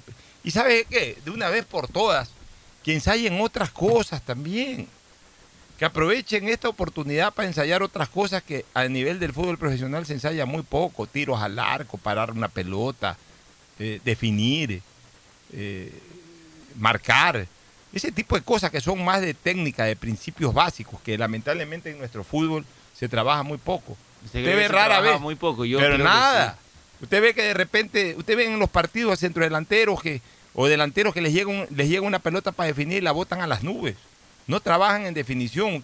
Raro es el jugador que patea de 35 metros, de 30 metros. Eso se ensaya. Nuestros jugadores no ensayan, es pura táctica. Puro partido ahí, táctica, táctica, espacio reducido, ese tipo de cosas. O sea, entrenan mucho lo colectivo, no entrenan lo técnico, lo individual. Comiencen a entrenar un poco más lo individual. Aprovechen este tiempo en que están desesperados para, ver qué hacen. Que ya, eh, algún técnico dijo por ahí que ya no tenían nada más en el, en el, en el libreto para, para entrenar. Bueno, comiencen a entrenar más los temas de carácter individual, que, que van relacionados con la técnica personal de cada jugador. Que aprendan a definir, que aprendan a cabecear, que, que ensayen eso, que nunca se ensaya.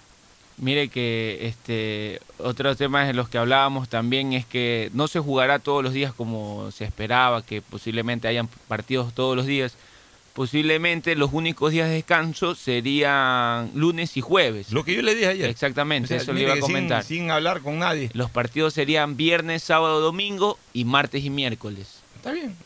Y obviamente los que juegan miércoles ya no juegan viernes. Seguramente, claro. Está bien. seguramente. Vamos a Y tener serían- cinco, cinco de siete días a la semana fútbol. Exactamente, o sea, casi todas las semanas igual fútbol.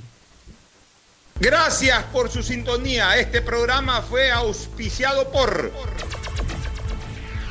Aceites y Lubricantes Gulf, el aceite de mayor tecnología en el mercado. Se viene la Feria Virtual de la Vivienda Vies desde este 23 de julio al 2 de agosto, el evento inmobiliario más importante del país con el respaldo de Proyecta TTV. Ingresa a www.feriavies.com.es.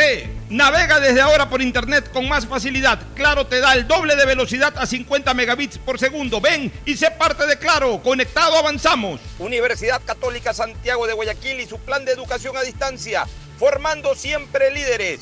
Banco del Pacífico, el Banco Banco, con su línea de crédito Reactívate Ecuador al 5% de interés a tres años y con los primeros seis meses de gracia. CNT y los mejores paquetes prepago, tu chip con más de 3 gigas para navegar y minutos a todas las operadoras. Recibe además Facebook y WhatsApp. Cámbiate a CNT, conectémonos más.